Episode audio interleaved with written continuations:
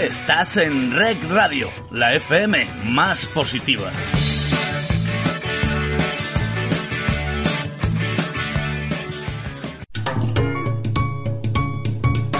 Lubricantes Total patrocina Auto FM. Lubricantes Total. Mantén tu motor más joven por más tiempo.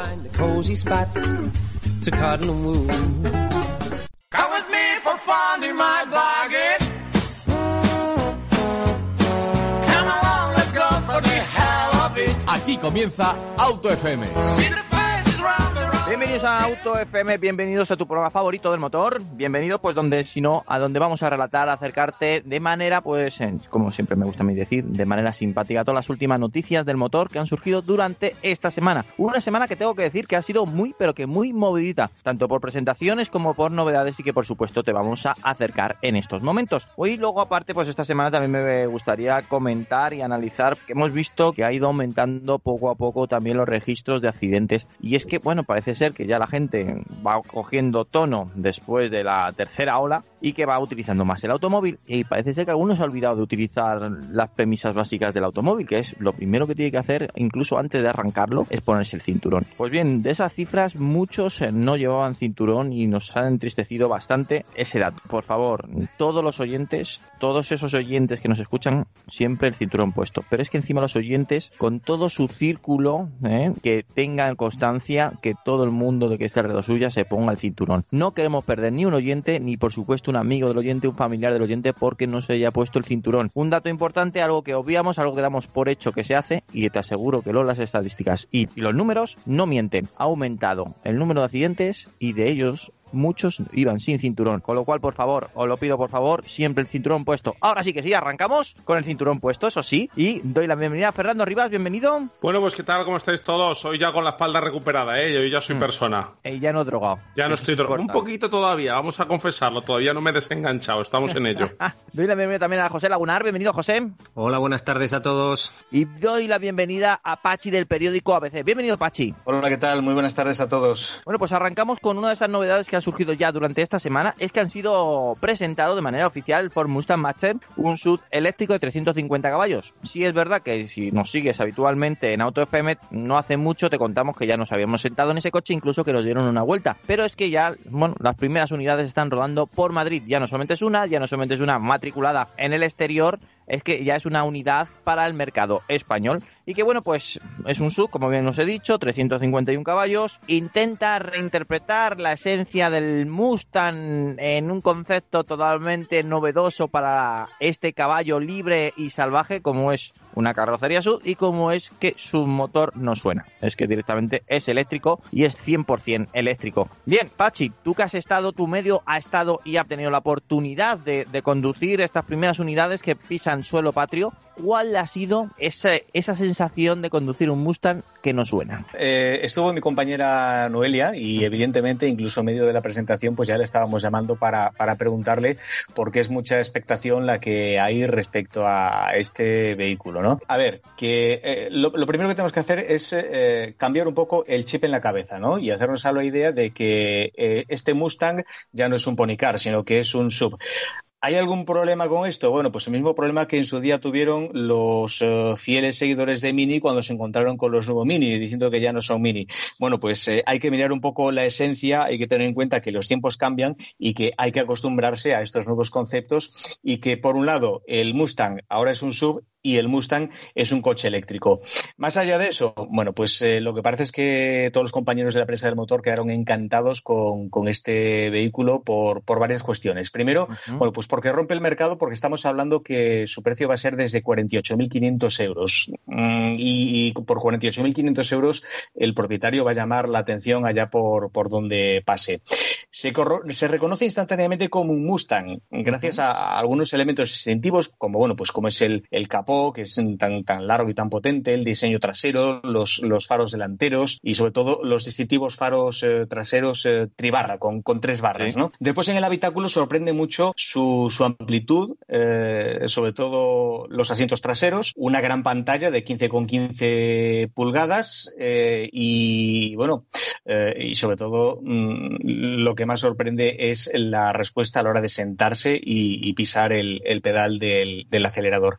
Eh, Em, cuando llegue la primavera de 2021 estará disponible con opciones de baterías estándar, es decir, una batería de ion de litio con 75,7 kWh y de autonomía extendida con una batería de 98,7 kWh, ya sea con tracción trasera o tracción total accionada por motores de imanes permanentes.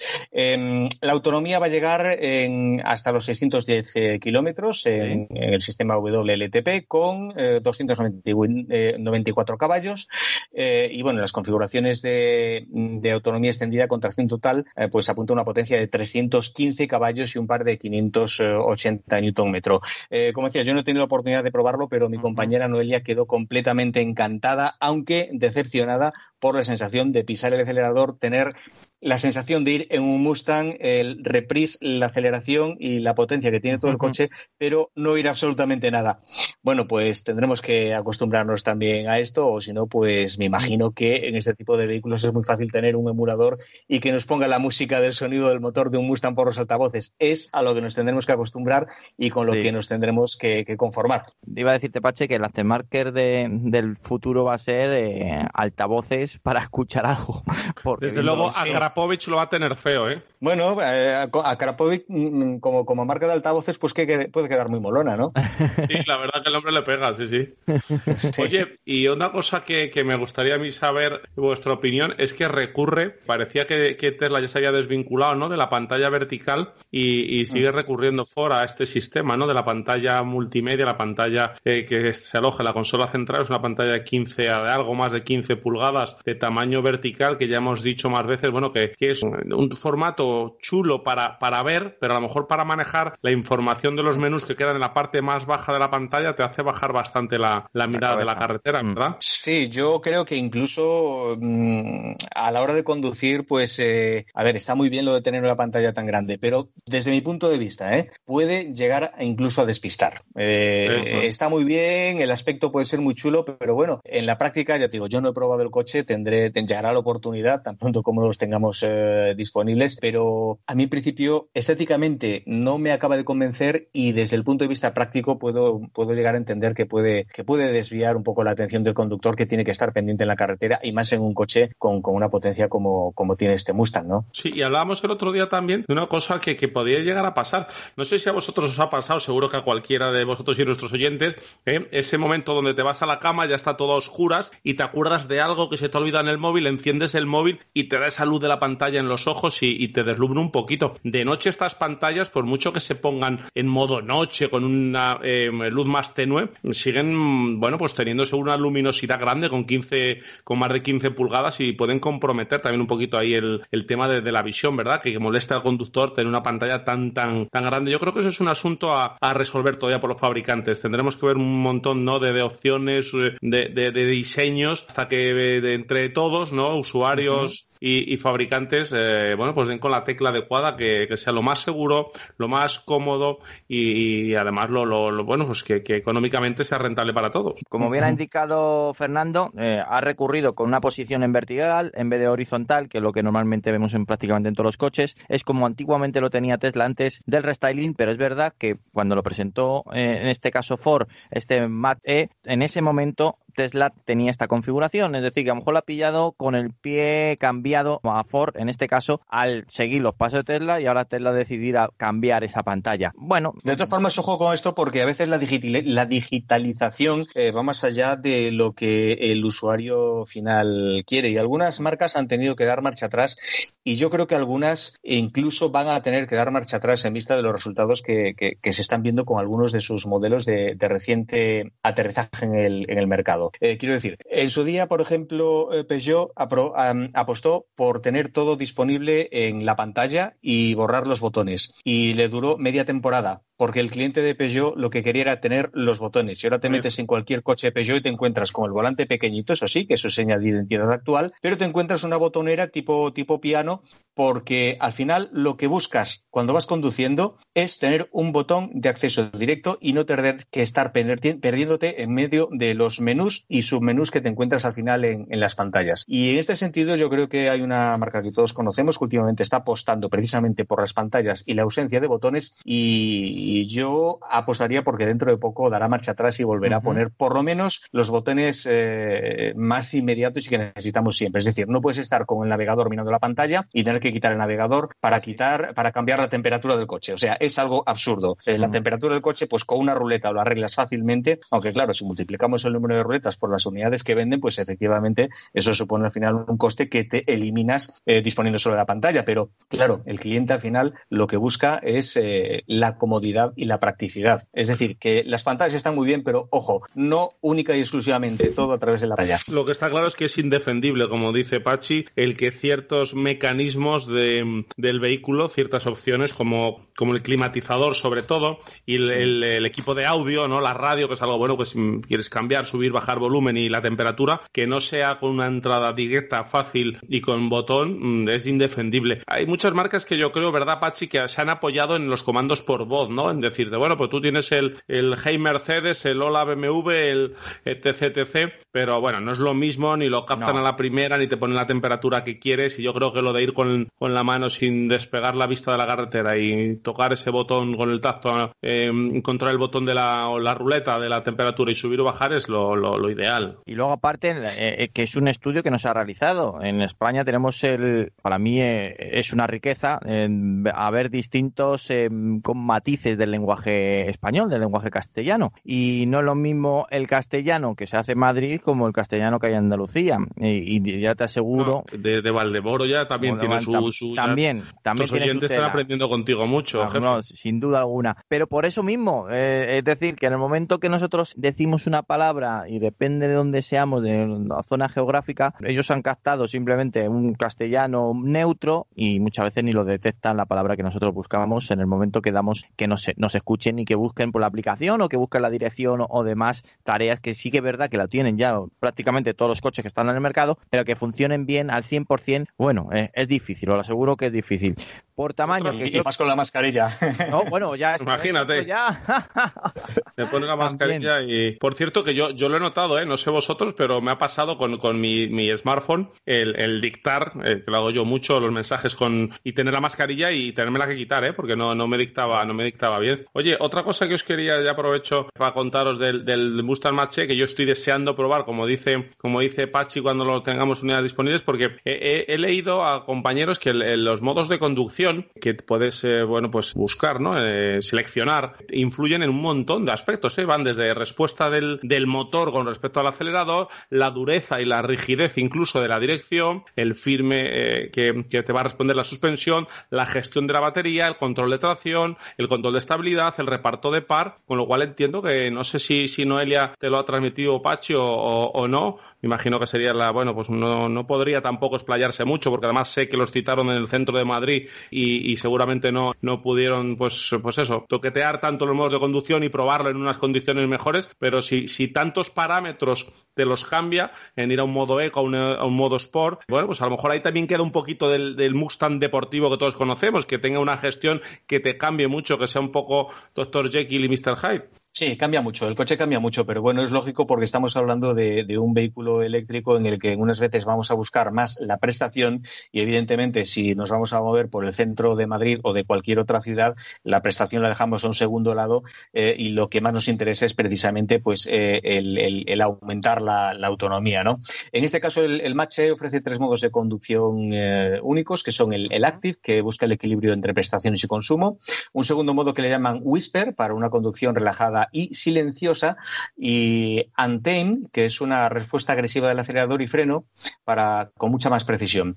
Eh, las características incluyen, como decías, una capacidad de respuesta del vehículo personalizada, con controles de, dirección eh, más eh, precisos y, bueno, y, como decías, pues, pues prácticamente se, se, puede elegir a través de, estos controles el tipo de conducción que, necesites en cada momento, porque evidentemente cada vez buscamos un coche que sirva para todo mm, y, y, para todo pues no tiene que tener las mismas características. Bueno, pues es lo que nos permiten precisamente los coches eléctricos que, mediante estos ajustes podamos tener siempre pues el, modo de conducción que, más necesitamos en cada momento. ¿no? Por tamaño, importantísimo, tiene 4,7 metros de largo. Se ubica eh, para competir contra el Mercedes-Benz EQC, el Skoda Enyaq y el Volkswagen ID4. Digamos que entra pues donde va a estar pues esos subcoupé que ahora están de moda 100% eléctrico y que dentro de muy poco también estará el BMW iX3. Pues la verdad es que tiene muy buena pinta este Mustang. ¿Mm? Oye, y dejarme que no, me resisto a comentar lo de los modos de conducción, Pachi. Whisper, mm. susurro en inglés, Antamet, indómito en inglés y active, bueno, activo. Susurro, indómito y activo. A mí el susurro me da un poco miedo, ¿eh? a mí también, ¿eh? No sé, no sé, como lo de indómito, ¿no? Y, susurro es curioso el, estos nombres. Hay, otro detalle aparte de estos nombres que, es la, sorpresa que, oculta bajo el capó, evidentemente, como delante ya no llevamos el, motor, lo que nos encontramos es una unidad de almacenamiento frontal, que le llaman ellos, lo que viene siendo un maletero drenable, es decir, que tiene los agujeritos y si metemos algo que tenga líquido, pues se puede vaciar. Y tiene 81 litros um, de almacenamiento, es un, pues eso, un maletero delantero que es suficientemente grande como para guardar, pues por ejemplo, el equivalente a una eh, maleta mm, de, de, mano. Bueno, pues al ser drenable dicen que puedes guardar ropa deportiva mojada o embarrada, unas botas de montaña, accesorios de playa y después, pues directamente con una manguera, pues quede ese maletero impoluto. Bueno, pues es un, una curiosidad más del coche. Sí, sí. Es que no es un maletero, Pachi, lo has dicho muy bien, no es un maletero, es una unidad de almacenamiento frontal. Eso es. Bueno, unidad de almacenamiento frontal drenable. Eso es. Y otra, otra curiosidad del, Mustang es que se podrá abrir con un em, código que lleva escondido en el marco del pilar B. Podrás tener tu código y sin llave marcar el código de apertura y poder, y poder entrar, que es otra de las, las cosas bueno, de, especiales que, que, podrá, que podrá incorporar este Ford Mustang Match E. Oye, en cuanto a la estética, eso sí, una cosa. Eh, ¿No se están recordando últimamente los diseños como si se copiasen unos a otros? Quiero decir, porque acabamos de ver el, el Mustang Match E, pero acabamos de ver también el Volvo C40, eh, que estéticamente las líneas recuerdan también mucho, y salvando las distancias, al Citroën C4, que a su vez recuerda mucho a la Toyota CHR. Eh, se está acabando ya la moda de los sub de culo cuadrado y estamos ahora entrando en la moda de los sub bajitos, por decirlo de alguna manera. Si me pides a mí un sí o un no, te diría sí. Pero hay un sí, pero hay un sí por un motivo. Sí, pero, es decir, ya no es por el que el mercado te lo exija, sino porque la normativa, la legislación y los consumos te lo exigen. No es lo mismo tener un sub grande, monstruoso, que, al final es una pared contra el aire, que tener un coche más armonioso, que sí, que a lo mejor visualmente te puede parecer más sub, pero luego entras dentro y es prácticamente un compacto con línea sub y que ese coche pues se va a acercar más a un consumo de un compacto que a un sub como antiguamente conocíamos esos coches grandes que, bueno, pues sí, han tenido su, su boom, pero es que ahora con las normativas Euro 6D y futuras Euro, Euro 7 va a ser muy difícil de tener sin tener una gran aplicación de, de, de, electricidad. Con motor de combustión no podrían llegar y pasar y homologar y por supuesto tendrían que pagar las multas. Totalmente, absolutamente. Es cierto que, pero sí es, es verdad ¿eh? que la tendencia esa que dice que, que, comentaba Apache es absolutamente, absolutamente real, cierta, no hay más que verla. Te quiero decir, no es algo, es algo objetivo y que podemos y que podemos ver y que y que y que yo no sé si, si se van a llamar porque ya son más, más que sub, Pachi, son... Se llaman CUB, ¿no? Eh, sí, CUB, CUB, y ahora tenemos que... ¿Cómo, cómo? Espérate, esto... CUV. Ah, os había entendido, bueno, me había ido por la, por la rama política. que, que CUV, ¿qué significa? Mm, la C de pues creo que son Urban Vehicle o algo así, ¿no? Correcto, correcto. Vale, o sea, que casi os pillo. casi. Pero la verdad que sí, que ahora... Espérate, eh, espérate, que la tengo aquí, la tengo aquí, me he tenido que buscar. Crossover Utility Vehicle. Es Crossover Utility... Utility, eso es. Utility, eso es. Escucha, que vamos a tener que hacer un máster con crossover, sub, cube, eh, compacto, compacto un poco elevado, compacto, ¿eh? eh ya... Y, después ya si entramos en los niveles de electrificación entre los PEV, los FEB, los eh, mm, vamos, eso da vamos a perder en siglas. Eso ya, sí, sí, sí, y estamos hablando del Match E, que, que algún oyente nos dirá, ¿Y por qué no decís Match E? Oye, pues que esto fue como cuando sacaron los de Jaguar el, el, el E-Pace y el E-Pace. Y decíamos, vale, si el E es sí, que decimos el I, eh, ¿sabes? Sí, sí, se lo va, se lo va. Bueno, vamos a seguir, que si no nos matan los oyentes. Es que tenemos muchísimas noticias. Entre ellas, es que, bueno, ayer mismo nos presentaron en el Porsche Taycan Cross eh, Turismo una versión familiar del coche eléctrico con, con 761 caballos para volar en silencio, eso sí, en más allá del asfalto incluso dando el salto a la tierra. Sí, sí, porque has escuchado bien, insisto, Taycan Cross Turismo. Un coche que, bueno, al principio lo vimos y parecía que era de broma, que lo estaban probando, un coche de estos bien camuflado por camino. Decíamos, ¿cómo va a ser el Taycan la versión Cross? Lo es. Es un coche que nos podemos eh, decir que coge cierta herencia de ese 911 que vivimos Safari, que han querido demostrar que los coches eléctricos también pueden dar un saltito incluso a la, a la tierra, que prácticamente no vemos ningún coche que de verdad eléctrico que sí que esté pisando la tierra. Porsche se está atreviendo con este nuevo modelo, insisto, el Taycan Cross Turismo. Y no solamente esto, será el adelanto del que veremos, veremos no dentro de mucho, el Porsche Macan, que nos adelantaron que va a ser 100% eléctrico la siguiente generación. Tiene muy buena pinta, a mí me gusta, por supuesto se acerca mucho ese mundo Orroaz, entre comillas, es más pistero que, otra cosa, por situación y, por carrocería. Incluso me recuerda mucho pues a, un vehículo que nos ha gustado siempre mucho aquí en Auto FM, como es el, el Porsche Panamera a mí me recuerda muchísimo, sobre todo la parte, la parte del pilar B hasta la, hasta la parte trasera. Es muy panamera, pero eso sí, eh, los pasos de rueda bien acentuados para decirnos, atención, estás delante de un coche que puede pisar tierra. Yo creo que jamás lo pisará, el que se gaste este, e, el, montante en este coche, que os aseguro que no va a ser barato. Y que bueno, insisto, es un coche 100% eléctrico, mm, lleva posibilidad de montar llanta de 19 pulgadas y 20 pulgadas. Tendrá cuatro versiones de 380 a 761 caballos, que va a ser el tope, con en este caso con la batería Performance Plus con una capacidad total de 93,4 Re, Repite los caballos porque yo creo que algún oyente cree que te has equivocado, ¿eh? No, no, de 380 a 761 caballos en la categoría top, 761 caballos.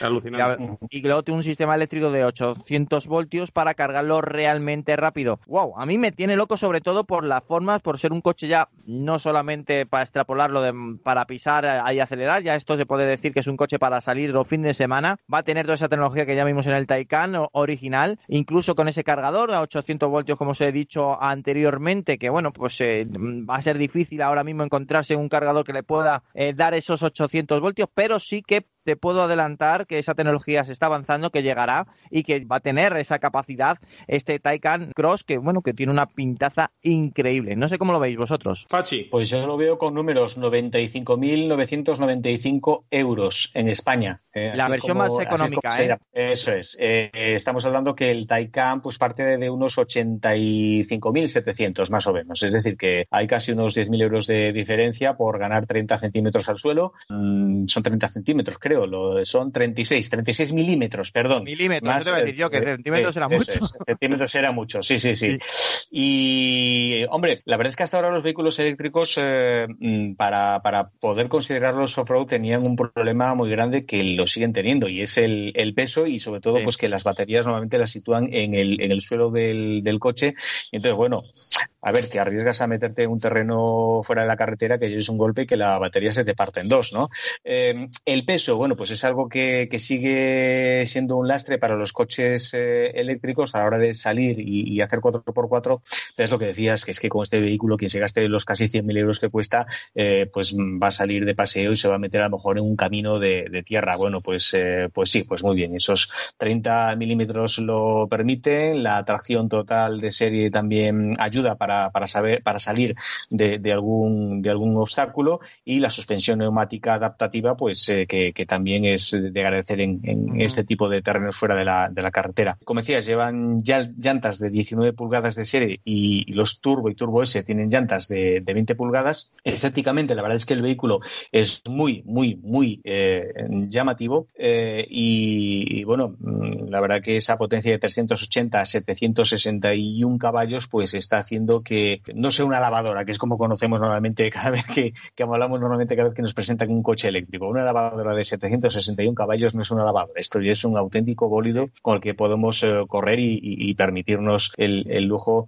de, darle al acelerador siempre respetando los límites máximos de, velocidad, que por cierto son de 220 kilómetros hora, la velocidad máxima para el Taycan 4 eh, Cross Turismo y el máximo llega en el Taycan Turbo S Cross Turismo a los 250 kilómetros hora. Es capaz de hacer este coche el 0 a 100 en tan solo 2,9 segundos. Wow. Te quedas pegado así. Sí, ¿eh? sí, sí. Bueno, un detalle importante que a mí me llama la atención cuando he cogido y dicho, quiero conocer este coche de fondo. Pues bien, uno de esos detalles que siempre decimos que el problema de la batería muchas veces es cuando se pone a cargar es su temperatura. Pues bien, tiene una opción de ir precalentando las baterías para en el momento que vayas a cargarlo vaya realmente rápido y que sea más eficaz. ¿Qué quiero decir con esto? Es que de corriente continua, eh, gracias a 250 kilovatios de potencia máxima de carga, si hacemos este precalentamiento, podemos tener un, podemos ganar una autonomía de 100 kilómetros en tan solo 5 minutos. Ya estas cifras nos están gustando, ¿eh? Sí, sí, sí. Sí, sí. En España es cierto que seguimos teniendo el problema de las infraestructuras, es decir, que ah, no hay puntos. Eh, a ver, sobre todo en las autopistas y en las autovías, ¿no? Que es lo que básicamente se necesita cuando te planteas hacer un, viaje de, larga distancia,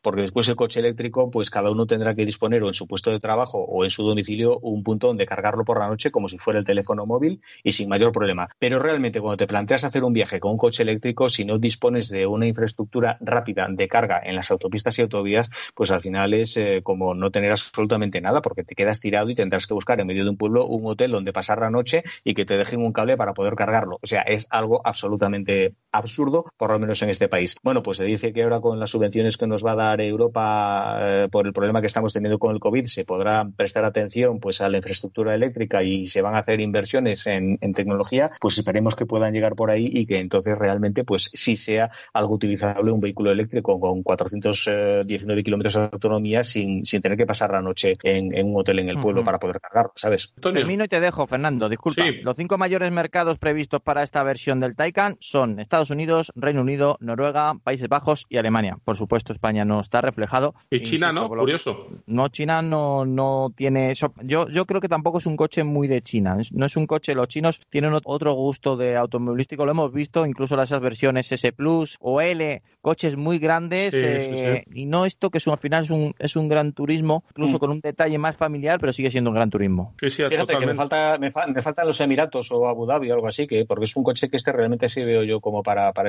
estos países. Sí, sí, sí, totalmente. Le, falta un depósito. sí, sí, no, pero bueno.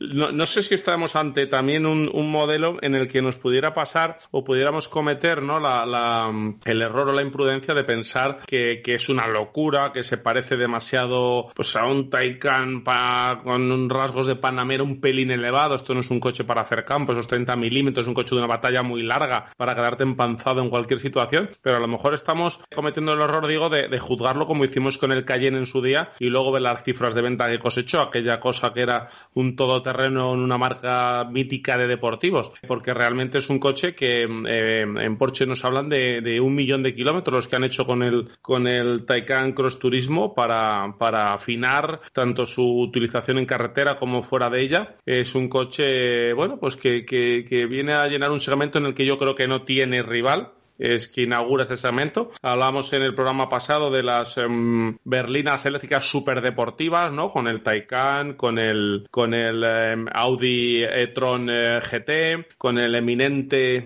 EQS, que también será una berlina quizás más enfocada al confort, seguramente, pero es una super berlina. Pero esto, esto desde luego no es un sub, eh, o por lo menos yo no lo veo como un planteamiento de sub. Es no, un... no, es un shooting brake con, eh, con, una elevación de 30 milímetros, como ha dicho Pachi, y con unos pasos de rueda marcados para decir, oye, me puedo meter en el barro y, no romperme las uñas. Es, es eh, quizás, para que los oyentes nos entiendan, de hecho en su nombre viene la palabra cross, como aquellas rancheras cross country de Volvo, como los All Road de, de, de, Skoda tiene su versión Octavia eh, un poquito más alta. Scout, sí, sí, sí. Los Scout, eso es, los Scout. pero, pero la carrocería es un shooting brake, es decir, es coger, mm. para la gente se hará la idea, yo creo más fácil, un CLA shooting brake, le pones paso de rueda de plástico pues delante y atrás, lo elevas 3 centímetros y puedes hacer la competencia a este maravilloso Taycan, que bueno, que pinta, pinta bien, un Taycan Cross Turismo que incluso podría llegar a los 761 caballos en el caso que nos queramos gastar, pues bueno, la cifra, es que me, me desmayo cuando cuando digo esto, ¿eh? Pero lo tengo que decir porque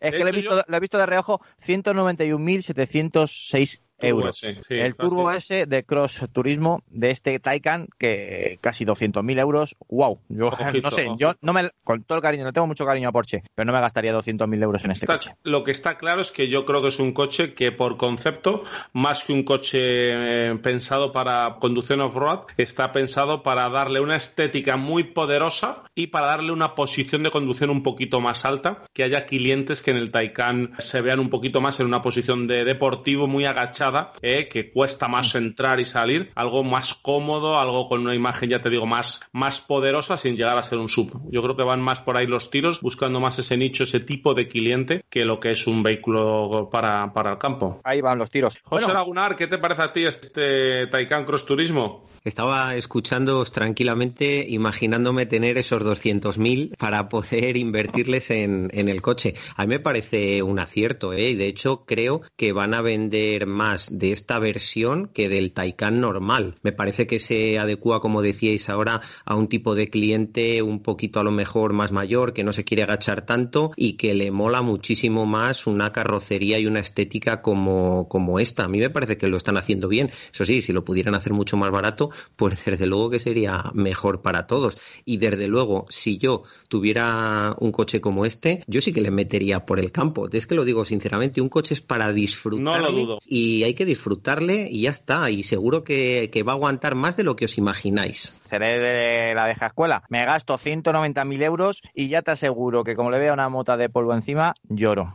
Ah, pues yo no lloro por es que teniendo ¿eh? ese dinero para gastármelo en un Porsche, pues también tengo pues 20.000 para comprarme un todoterreno de segunda mano con el que voy a poder utilizarlo para lo que ha sido el coche concebido. Acordaros lo que decía Porsche al principio cuando sacó el Taycan, que muchos de sus clientes era su cuarto o su quinto coche, el Taycan. Así que es cierto que, bueno, el tipo de cliente que normalmente accede a estos vehículos no es como nosotros. La cartera la tiene, la tiene a prueba de bombas para poder meterse por un camino y bueno, pues eh, rayar un poquito el coche, ¿verdad? Ensuciarlo o bueno, romper alguna llanta o rayar algún elemento de suspensión que siempre sufre mal en los, baches, en los botes. Bueno, también tengo un amigo que dice que si alguien tiene em, el poder de gastarse en un coche 200.000 euros es que no llega em, justo a final de mes. Que decir que si se gasta 200.000 euros es como si tú te gastases 20.000 o 40.000 euros en un coche. Totalmente de acuerdo. Y también este también este coche nos parece que tiene un enfoque ahora que está muy, muy de moda y es un lobby absolutamente potente. El, eh, además, la gente de posible, la gente de, dinero, incluso deportistas retirados de primer nivel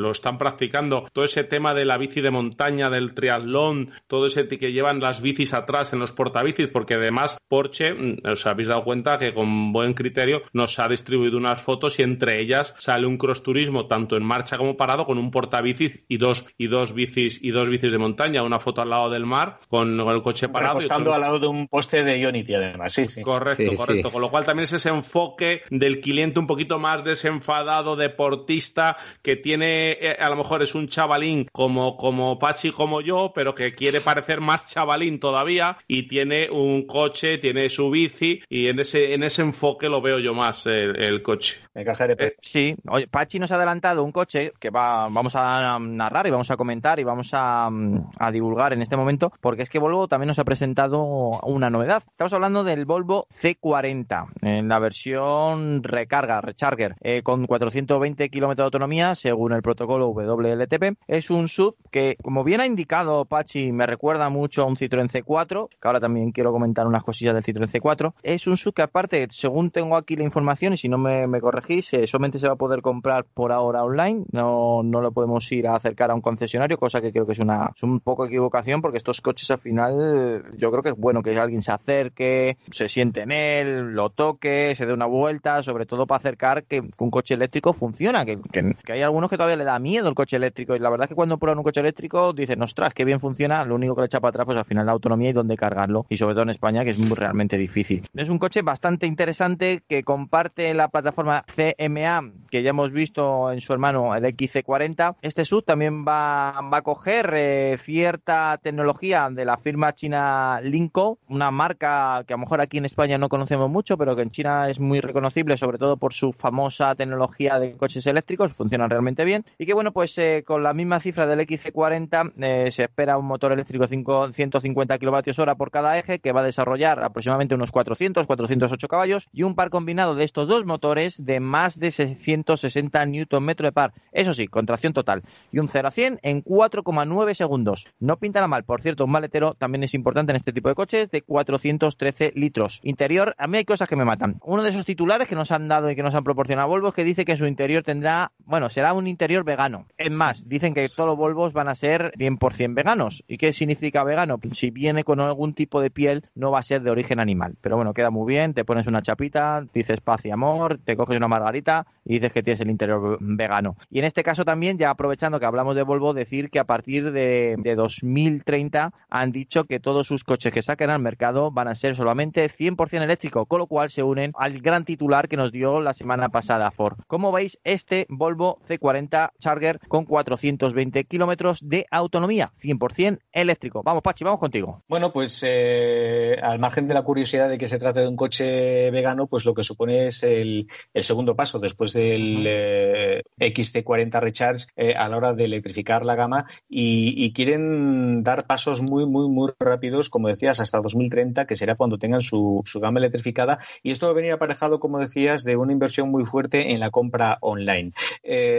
Bueno, en la presentación nos explicaron que esto no significa que los concesionarios vayan a desaparecer, sino que lo que quieren es simplificar el proceso de compra. Quizá, bueno, pues aprovechando un poco la dinámica en la que todos hemos caído durante este último año de mirarlo todo por Internet e intentar comprarlo por Internet, pues que sea un proceso muy simple de elegir el modelo que viene ya completamente preconfigurado y después disponer de la red comercial de los concesionarios, que es donde o puedes ver el modelo o lo puedes ir a recoger o el mismo concesionario se encarga de, llevarlo a tu casa. Bueno, tiene menor altura, como decías, que el, que el XC40, eh, porque por un lado, pues eh, efectivamente, pues se quiere aprovechar una mayor aerodinámica y, y las características de, de, un coche más bajo para que sea, eh, sobre todo la autonomía, también bastante mejor que la del XC40, pero quieren, que, eh, según explicaron en la presentación, querían mantener este aspecto de sub y una eh, eh, mayor altura porque los conductores dicen que, que uh -huh. se encuentran muy, muy cómodos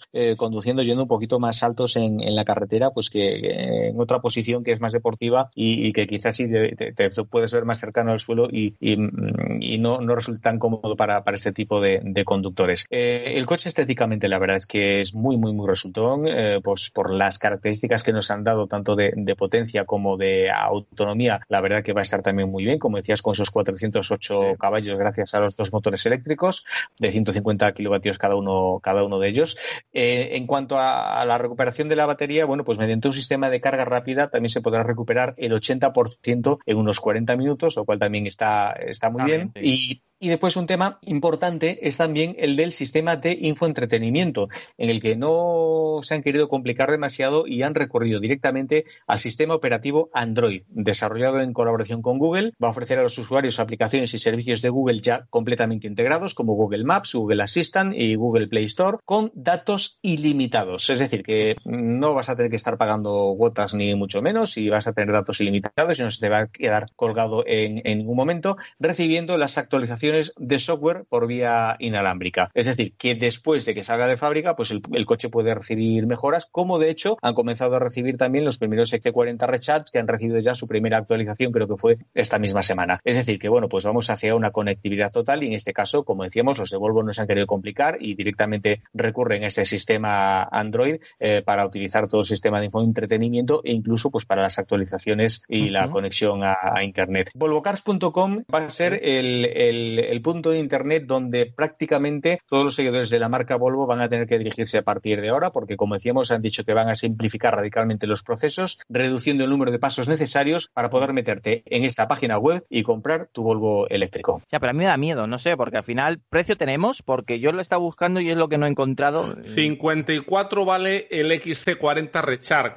Es la, la, la idea que nos podemos hacer. No hay precio, pero con esos 54 del XC40 Rechar, pues podemos hacernos una idea. Entiendo, ¿no? Nos parece, chicos, que estará un pelín por debajo por, por, por tipo de coche, quizás, que, que podamos hablar de 40 y pico, 40 altos. Mm, sí, de momento es una incógnita, ya te digo, tampoco es que hayan desvelado excesivos detalles del vehículo, más allá de, de, los motores, la potencia y la autonomía. Mm, yo estuve siguiendo también la, la, presentación y no, no, dieron directamente tampoco ni siquiera las eh, medidas, el maletero y, otro tipo de características básicos. Es decir, que bueno, pues todavía lo quieren mantener un poco en, secreto hasta que sea, me imagino, que la presentación ya oficial y no online. Y, bueno, eh, puede ser el precio, pero la verdad es que no, no sabría decirte si va a estar por debajo o por encima del XT40, porque hay que tener en cuenta que sí, quizá por tamaño y características sea un vehículo inferior, pero este es un vehículo completamente nuevo y completamente eléctrico, entonces a lo mejor hay que pagar también el tema del, diseño y, el tener que recurrir a cuero vegano para, no matar animales. Bueno, yo creo que es más titular que, otra, cosa, ¿eh? creo mm. que, ahora está de moda el tema de vegano, demás, y que bueno, pues eh, dices ahora también que el coche eléctrico es muy limpio, entre comillas, que luego ya sabemos eh, que hay que hacer muchos cálculos para saber cuánto CO2 de verdad han tenido que emitir para desarrollar y fabricar ese tipo de vehículos, pero si encima dices que es vegano y, bueno, ya, ya le dices que, no tiene ningún género, ya es lo más moderno del mundo. Sí, bueno, pero en eso estoy de acuerdo contigo y entiendo por dónde vas, Antonio, te lo compro, pero que si dices que el interior es vegano es que lo es, te quiero decir que no estoy sí, sí, no, no, que, es un titular, pero no, no, mata una vaca para hacerlo y luego te dicen que es vegano. Sí, sí. eso, eso, ya, bueno, no matas una vaca eh, quitándole el cuero, pero a lo mejor matas una vaca contaminando porque vas a tener que extraer petróleo y tratar petróleo para hacer un material sintético con el que sustituir al cuero natural. Esa es la, segunda parte de, toda esta historia que, muchas veces pues nos falta analizar para, para, para ver este, este eh, en perspectiva, ¿no? Este tipo de, titulares. Em, yo os quería preguntar a todos, al hilo de esto, quería, quería añadir a la tertulia un, tema, y es el de, el de estos titulares que nos da Volvo, que nos ha dado Ford, de en 2030 no queremos, no va a haber más coches de combustión en esta marca. Estamos hablando de apenas eh, nueve años, y si me permitís, quería empezar por José Lagunar, que, viene del mundo de la empresa, que está, no, no viene, viene y está allí, ¿no? En el mundo empresarial. Cuando una marca dice eso, José, tiene un estudio de mercado, estamos hablando de marcas mm, multinacionales mundiales, ¿no? Del grupo Geely, de, Volvo, con, con, un montón de, de, marcas en su haber, eh, Ford, que decir, estamos viendo las infraestructuras, estamos viendo el mercado español, 13 años, el coche de media va camino de la media del parque automovilístico español, 9 años, es nada. ¿Por qué estos, estos sí son titulares, como decía antes Antonio, o, de verdad se van a, poder cumplir esta hoja de ruta? Que una marca, además, porque podía ser un, conglomerado de marcas que se unieran, que hubieran trabajado en el asunto y decir, bueno, pues vamos, pero una marca per se, y si las infraestructuras no acompañan, vas a tener un Volvo, un Ford perfectamente equipado, que eso no me cabe la menor duda, para, para hacer una buena autonomía eléctrica y etcétera, pero ¿y si no tienes dónde cargarlo? A ver, es que evidentemente si lo han dicho, pues, pues lo cumplirán. ¿O es que has conocido tú alguna vez una multinacional que no haya cumplido su palabra? No, ahora, ahora en serio. Evidentemente tienen sus estudios y por supuesto en Europa tienen la normativa que va detrás de ellos y tienen que cumplirla. Otra cosa es realmente cómo va a evolucionar la demanda en la compra y la demanda en el uso. Es que estamos ante un cambio muy grande de paradigma en cuanto a la automoción y de la misma forma que hace cinco años si te decían que un plástico era reciclado, no lo querías porque era sinónimo de malo, si ahora te dicen que un plástico es reciclado o tiene un 50% de carga de plástico reciclado, te parece una maravilla. A mí el titular que verdaderamente me llama la atención, más que el titular, el hecho, es que ya este tipo de coches Volvo solo permita su comercialización o, a través de la web. Eso es lo que me parece el verdadero estudio de mercado. A mí ese concepto me parece que es una prueba, un, un mínimo producto viable a gran escala para ver si realmente pueden prescindir de un porcentaje de lo que están haciendo ahora los concesionarios. Y eso forma parte de toda esta evolución del nuevo modelo de negocio, del concepto de movilidad, en el que las marcas, por muchos estudios de mercado que tengan, luego la realidad, la sociedad le va a demandar unas cosas y ellos, les guste o no les guste, si quieren estar en el juego, van a tener que darlas. Vamos a, ver, a, mí me gustaría saber tu opinión, Pachi, sobre estos titulares que a, a tan corto plazo hablan con tanta rotundidad de no volver a fabricar coches de combustión? Pues mira, yo te voy a dar una respuesta que me daba el director desde hace unos cinco meses de Peugeot en España y Portugal, con una entrevista que le, hice recientemente. Eh, el diésel sigue teniendo un papel muy importante en países como España, porque, según dice Joao Méndez, un porcentaje importante de particulares y de empresas hacen muchos kilómetros. Para ellos el diésel es todavía la mejor solución. Los híbridos enchufables van a aumentar mucho su porcentaje de ventas. El año pasado, de hecho, han duplicado su volumen y va a seguir en los próximos años, pero el diésel es muy necesario y, atención, siguen teniendo unos niveles de emisiones de CO2 inferiores al de los coches de gasolina. Han salido recientemente los eh, Green Cap, que, eh, son los puntos eh, similares a los de EuronCap, los hace el mismo organismo, pero lo que hace es analizar las emisiones de los vehículos, tanto eléctricos, que son cero emisiones, evidentemente, pero analiza también la huella de carbono desde, su producción, híbridos enchufables, gasolina y diésel. En estos últimos Green Cap, si alguien quiere meterse en la página web, se puede comprobar cómo un coche diésel, que era el Skoda Octavia, tenía más estrellas, es decir, era más eficiente y menos contaminante que un híbrido enchufable. No voy a decir la marca y el modelo. Eh, no lo voy a decir. Eh, evidentemente no es un coche. Bueno, eh, me debo. pero un diésel era más eficiente que un híbrido enchufable de gasolina, según Green Cap. Eh, es decir, es un organismo independiente evaluador. No son don nadie, es decir, que, han hecho sus estudios, hacen sus pruebas. Son los que tienen la fama de, empotrar los coches contra los muros para saber si son seguros. Algo de experiencia tendrán, digo yo. Otra cosa, de lo que deduzco por las conversaciones que cada dos por tres mantenemos con los directivos de las, de las marcas, eh, van a tener que convivir los coches eléctricos con los diésel, con los gasolina, con los híbridos, con los enchufables, llegará el hidrógeno. Y atención, porque en España también tenemos mucho que decir. Están, están ahora mismo en marcha dos grandes proyectos, uno en el País Vasco y otro en el, en el, sur de España, en Cartagena, eh, de, para la fabricación de combustibles aprovechando eh, el, el CO2 eh, de, de, las propias refinerías. Se cerraría el ciclo, es decir, estamos hablando de que una refinería emite CO2 para generar petróleo, los barcos van a seguir usando el petróleo durante muchos años porque al día de hoy un barco eléctrico y un avión eléctrico no nos lo, no nos lo imaginamos, pero al mismo tiempo ese CO2 que se genera en la refinería se aprovecha y mediante hidrógeno limpio se consigue hacer un combustible que podemos utilizar en nuestros coches diésel y gasolina sin hacerle absolutamente nada y se cierra el ciclo del, del, CO2. Es decir, que lo que se genera por un lado se consume por el otro. Es decir, que ojo, ojo con lo que eh, vamos a tener en los próximos años, porque los cambios no van a venir solo por la electrificación, no van a venir solo por el hidrógeno, sino que también vamos a tener mucho que, hablar de los eh, biocarburantes. Pachi, disculpa, también conocidos como combustibles sintéticos. Eso, los combustibles sintéticos. No me salía la palabra. Estaba yo aquí dando vueltas. Qué bien me conoces ya, ¿eh? Los combustibles sintéticos que, que ya te digo, se van a poder utilizar perfectamente. No es como, por ejemplo, ahora los biocombustibles que llevan un tanto por ciento de bioetanol, pero el, porcentaje no puede subir demasiado porque mm, primero te cargas el coche y después dejan de ser bio, ¿no? Eh, sino que son combustibles sintéticos eh, en los que ya se está trabajando y en los que dentro de poco en la refinería del País Vasco, en la refinería de Cartagena, pues empezarán a salir los primeros barriles. Evidentemente, pues poco a poco tendrá que ir aumentándose la producción y, yo creo que, por ahí también tenemos que, prestar mucha atención y España puede, puede tener mucho que decir ahí. ¿eh? Hay conversión en todos los aspectos, menos en, los aviones. En, los barcos últimamente estamos viendo que para entrar, hay una normativa europea que para entrar en el puerto tienen que entrar con un combustible que no, puede ser gasoil ni, ni, diésel, tiene que ser ahora, están eligiendo sobre todo la gente convertirlos a, gas natural. Luego cuando pasan la costa siguen quemando fuel oil o, diésel en el caso, eh, pero va habiendo conversiones, va viendo cómo viene indica Apache conversiones, estamos viendo combustibles sintéticos que tienen muy buena pinta, están llegando oh, coches eléctricos que superan ya los 400 kilómetros de autonomía,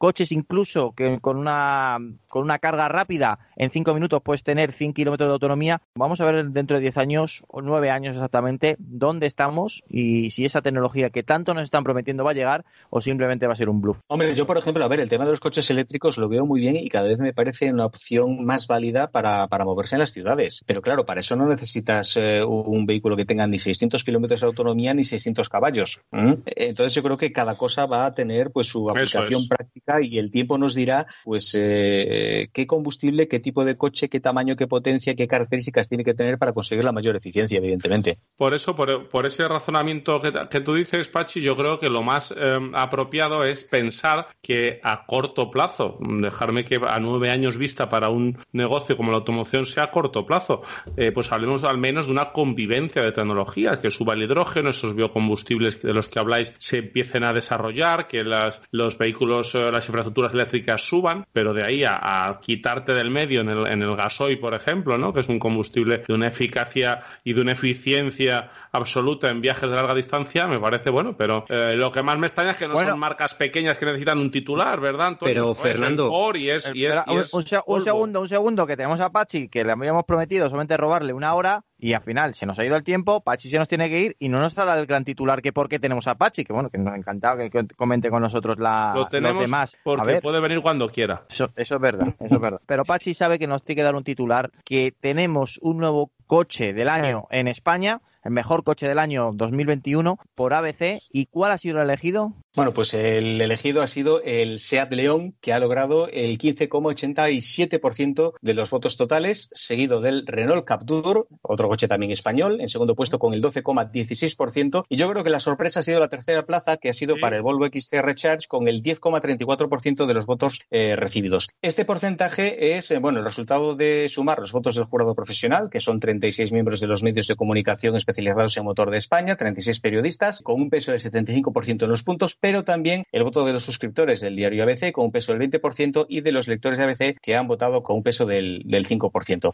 Al final, pues el SEA de León se ha entendido que era un coche que dentro de todos los candidatos pues eh, reunía la mayor parte de los eh, requisitos. Es un coche, la verdad, muy equilibrado, eh, con un tamaño que lo hacen también muy propio para familias y para todo uso. Y, bueno, pues tanto el jurado profesional como los lectores de ABC han votado por, por el SEA de León y en el caso de, los eh, lectores suscriptores del diario ABC, pues los votos han ido más hacia el Volvo XC40 Recharge y por el Renault Captur. Al final, haciendo la media, bueno, pues el Seat León ha sido, yo creo que el merecido ganador y yo creo que, bueno, en un próximo programa pues tendremos que contar con la, con la gente de SEAT para que, para que nos cuenten su experiencia y, bueno, y, otra enhorabuena que hay que darles porque han quedado en tercera posición en el premio al mejor coche del año de Europa. O sea que enhorabuena también por, por, el, por, el, por el Cupra. Así es, su tercer año. Su tercer año. El Cupra Formentor, que ha quedado tercero en Europa. Muchísimas gracias, Pachi, por estar junto a nosotros en esta primera hora de Auto FM, que te vemos dentro de poco, te escuchamos dentro de poco aquí, en Auto FM. Un abrazo a todos, nos, hablamos muy pronto. Un abrazo, Pachi. bueno, y nosotros aprovechamos y, decimos adiós a Pachi, nos vamos pues esos minutos musicales que siempre te regalamos aquí en Auto FM, tan solo 3, 4, 5 minutos y estamos de vuelta. ¡Hasta ahora!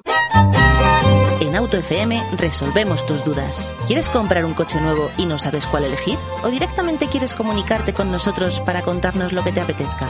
Escríbenos un email al buzón del oyente info.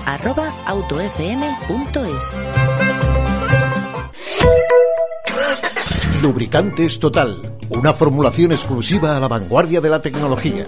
Los lubricantes Total prolongan la vida de tu motor y mejoran su rendimiento en las condiciones más extremas. Lubricantes Total, mantén tu motor más joven por más tiempo.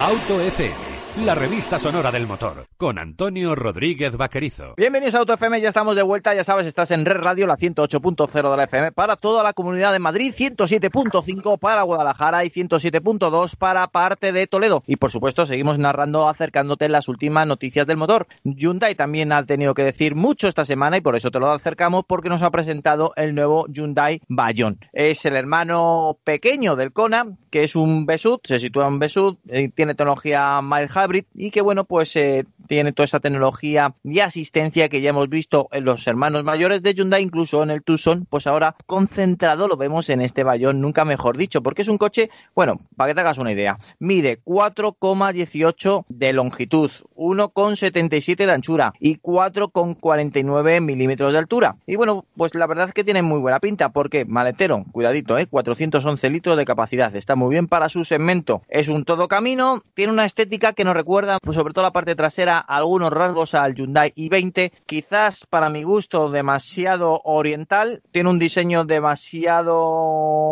eh, ecléctico, eh, se han pasado un poquito con alguna línea fuerte en la carrocería, que el problema de estos coches, que lo hemos visto, que al principio te impactan, pero luego van pasando el tiempo y al final, es como es un diseño tan, tan abrupto, te puede llegar a cansar, por lo menos desde mi punto de vista. En la parte delantera vemos pues esos esa concepción que tiene Hyundai con los sub, que ya lo hemos visto en el Kona, dos piezas luminosas partidas, una parte superior y una inferior, y que luego lo vemos, la parte eh, combina perfectamente las aristas con las partes suaves y redondeadas en la parte delantera. Eso sí, la parte trasera, las aristas son la reina de la fiesta. Mm, incluso se divide la luneta trasera en dos, dándole un toque ciertamente coupé que nos puede recordar, sin ir mucho más lejos, algún producto de Honda o SC4 Coupé que tuvimos no hace mucho tiempo. Y el lateral me recuerda mucho la parte trasera, la caída con este corte, algún Volvo, lo digo firmemente, me recuerda algún Volvo y la verdad es que está bien. El interior, sobre todo, me gusta porque en eso sí que vemos a Hyundai un gran salto que ha dado y que en este Bayón, a pesar de ser un coche más pequeño, por ejemplo, que el Kona, han interpretado correctamente y que nos gusta bastante pues, los materiales, todo visualmente, que no hemos podido tocar, que eso que,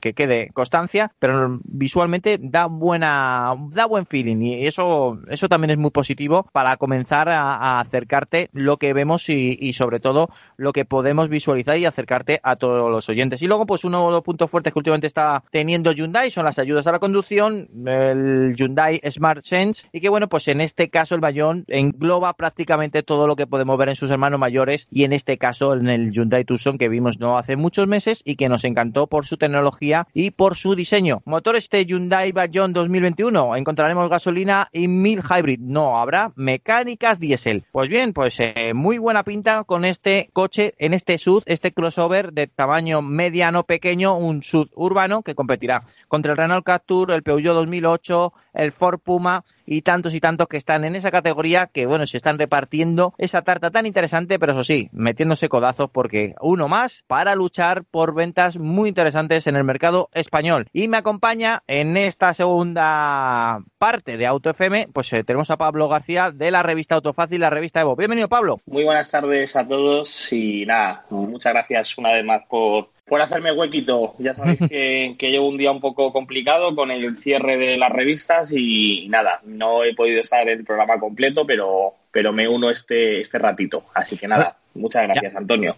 Nada, para nosotros es un placer. Y ya que hablamos contigo, para saber qué opinas de este Hyundai Bayon, insisto, un Besud que va a competir sin ir bueno, al Renault Captur, para que la gente lo ubique dónde va a estar. Sí, bueno, pues eso, es un, el sub más pequeñito que, que va a tener Hyundai, eh, por debajo del, del Kona, que hasta la fecha era el, el sub más pequeño de, de, la marca coreana, de Hyundai. Y bueno, pues eh, lo que has comentado tú, la verdad que, que, la descripción que has hecho al principio de, de esta entrada, de, de, que tiene un diseño muy oriental, es cierto que tiene un diseño muy oriental. Yo creo que es un coche que vamos a tener que, verlo, tenerlo delante, pero es cierto que, que, bueno, pues tiene rasgos parecidos a los, a los últimos modelos que hemos visto en Hyundai, como por ejemplo, bueno, pues un frontal similar al del Kona, una vista lateral con, con, unas aristas muy marcadas a modo de, del Tucson, pues eso recorre, si vemos la aleta delantera, empezamos a ver como, como una especie de, de pliegues que, que, se unen en la puerta y que, eh, que enganchan con las traseras, y que eso lo hemos visto en el Tucson y que queda muy bien, y es, bueno, pues a mí en cuanto a diseño me parece muy atractivo, pero es cierto que la vista lateral, eh,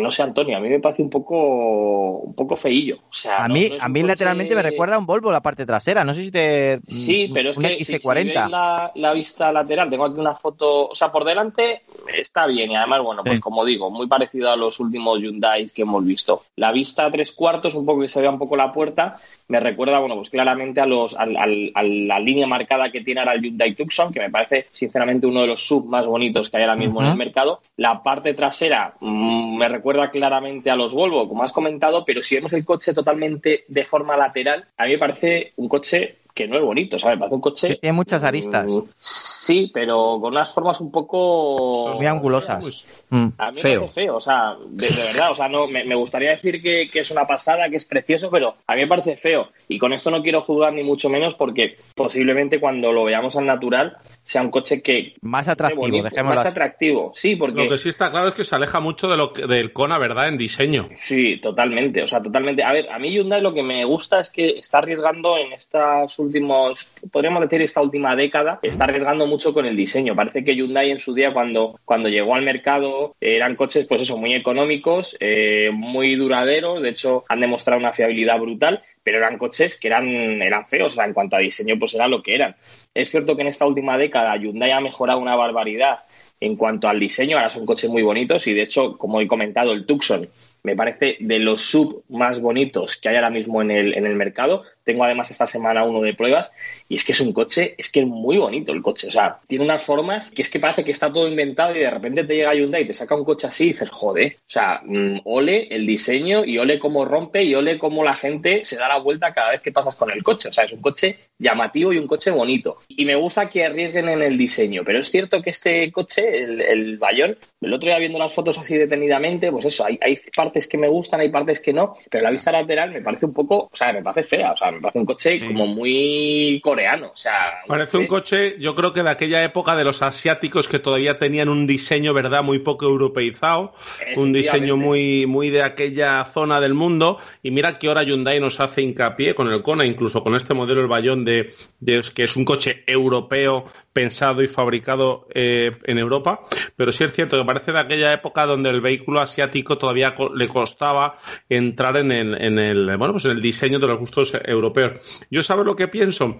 Eh, si ves las cifras de ventas de Hyundai, te das cuenta que Kona, Tucson y Santa Fe, los tres sub, por tamaños eh, de menos a más, ya libran más del 50% de las ventas. Con lo cual Hyundai quiere posicionar por ahí abajo otro modelo más que si bien está muy cerca, que son dos centímetros eh, con un Kona, está muy cerca, aunque está claro que va a estar por debajo en, tipo de coche, en acabados, en materiales. Los motores los comparte con el, con el i20 eh, en precio, pero bueno, si quiere entrar en ese segmento de los compactos urbanos, donde, bueno, pues eh, ya hemos visto, por ejemplo, que desde hace un par de años ya se venden más aronas que Ibizas, con lo cual ese segmento es un segmento al alza y ahí es donde quiere estar Hyundai. Si es cierto que el producto a nivel de diseño, bueno, pues vamos a ver si encaja. Fíjate que a mí, Pablo, em, que es tan subjetivo lo de la imagen, a mí no, a mí me gusta la parte frontal como a ti, no me disgusta tanto la parte lateral, yo la calificaría más de sosa, no me, pero donde no acabo de verlo es la parte trasera, me parece una especie de eclipse cross con esa luna partida por, por la firma lumínica. el eclipse cross. ¿Verdad? pero, pero, pero es donde más a mí me cuesta verlo.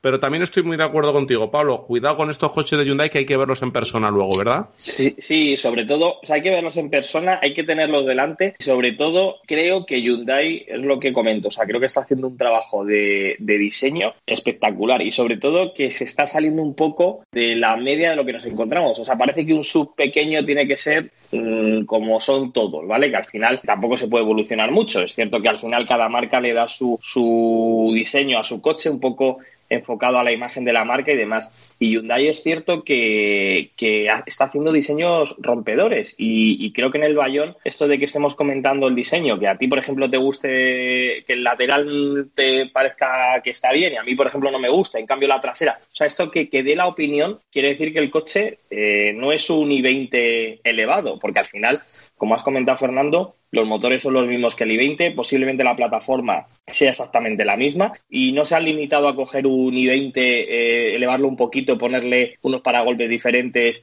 y hacemos ya un i20 sub. No, o sea, esto es un coche específico, un coche que tiene sus propios faros, un coche que tiene sus propias formas, sus propias medidas. O sea, es un coche totalmente diferente y a mí eso, pues hombre, como marca, me alegra ver coches así, que se arriesguen en el diseño. Que me guste o, me, o no me deje de gustar, mm, es una opinión subjetiva mía, desde luego. Totalmente. luego lo ves en la calle y digas, ostras, qué coche más bonito, o a lo mejor no es el su más bonito, pero rompe, o sea, dices tú, joder, qué diseño o qué coche es ese que, que es tan chulo, ¿sabes? O sea, eso es lo que realmente eh, me alegra y, y, joder, me, me, enorgullece un poco que, veamos un mercado que arriesgan, que los fabricantes... Sí, que es diferente. Claro, que, te pueda mm. gustar o no. BMW lo ahora con el Serie 4 Coupé. O sea, pues ha sacado una, una parrilla que lo hemos comentado en infinidad de programas que no nos gustaba que vaya vaya riñones, que qué cosa más fea, en redes, no sé qué, y lo, joder, lo ves delante ahora, cuando lo ves al natural del coche, y, y coges y dices, joder, pues no es tan feo, no le queda tan mal.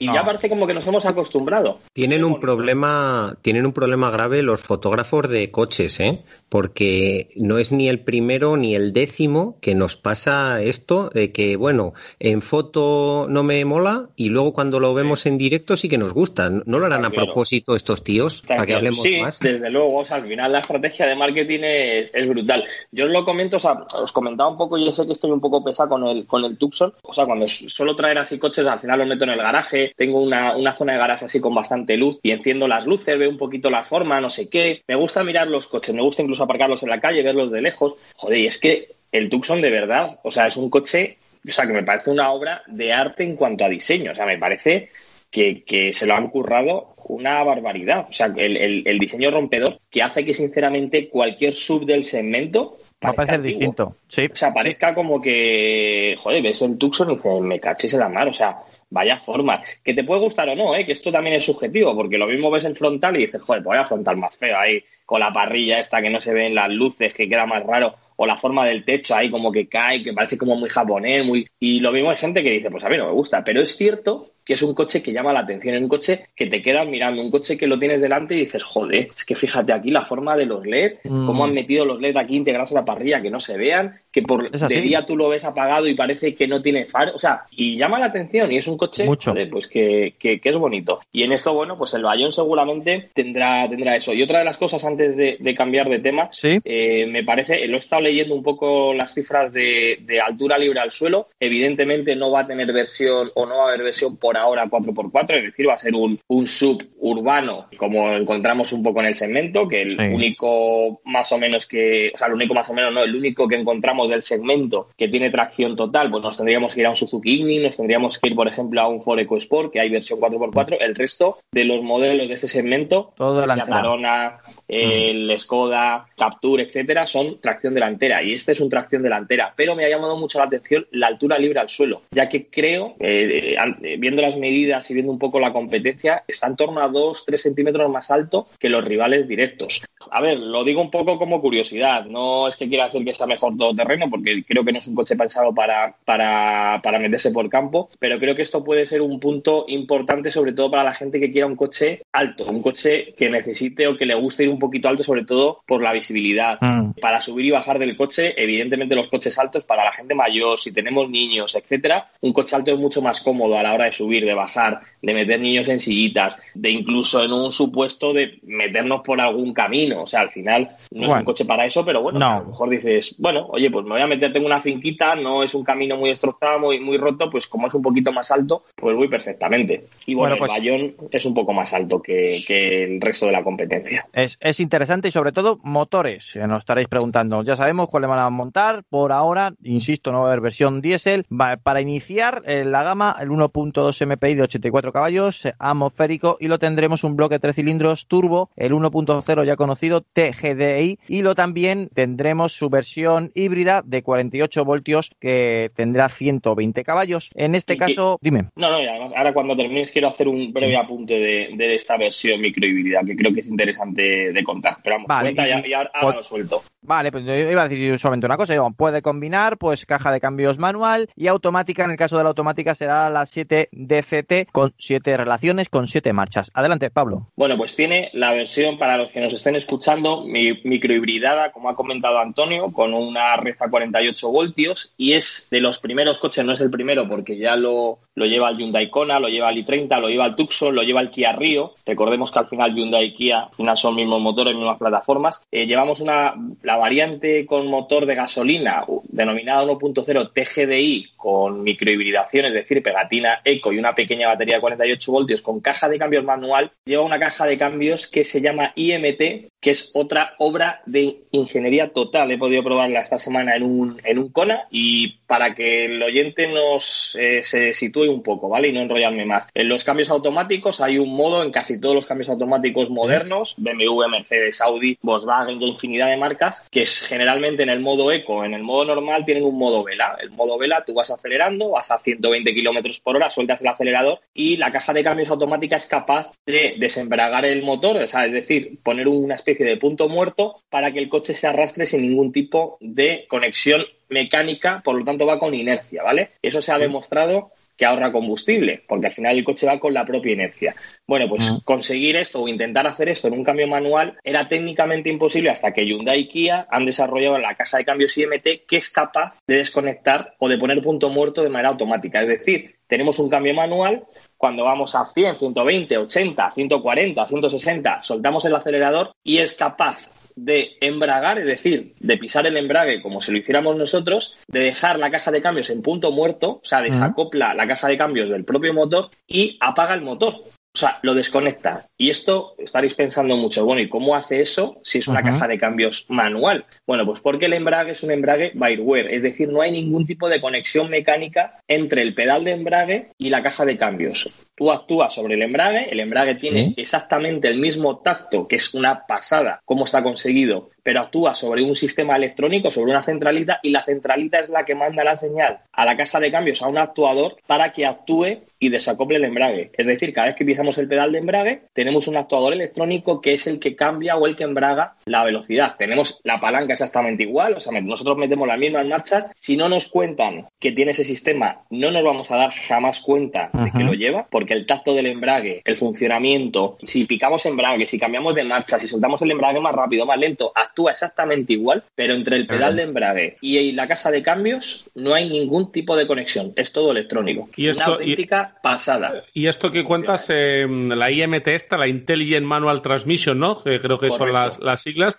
eh, es, casi un 6% lo que habla la marca de, ahorro de consumo. Yo he tenido esa semana el, el Hyundai Kona con, con, este, con el motor 1.0 TGDI de 120 caballos, con, con, esta caja de cambios. A ver, es cierto que, que, o sea, partiendo de la base de que este motor no es el más económico del, no es el que menos gasta del segmento, o sea, por ejemplo, un 1.0 TSI del grupo BAJ o un 1.0 Eco, EcoBoost de, de Ford son motores que gastan un poquito menos. Este motor nunca ha sido eh, la creen de la creen en cuanto a consumo. Sí que es cierto que reduce bastante el consumo porque no os podéis imaginar, o sea, la de veces y la de metros y la de kilómetros que haces con el motor totalmente apagado. O sea, no os podéis imaginar, o sea, en un recorrido a lo mejor de 40 kilómetros, podéis hacer fácil entre 7 y 12 kilómetros con el motor totalmente apagado en función de cómo conduzcamos, ¿eh? O sea, es una auténtica pasada. O sea, lo puedo, os podría decir que funciona fatal, que es una porquería. O sea, a mí me ha sorprendido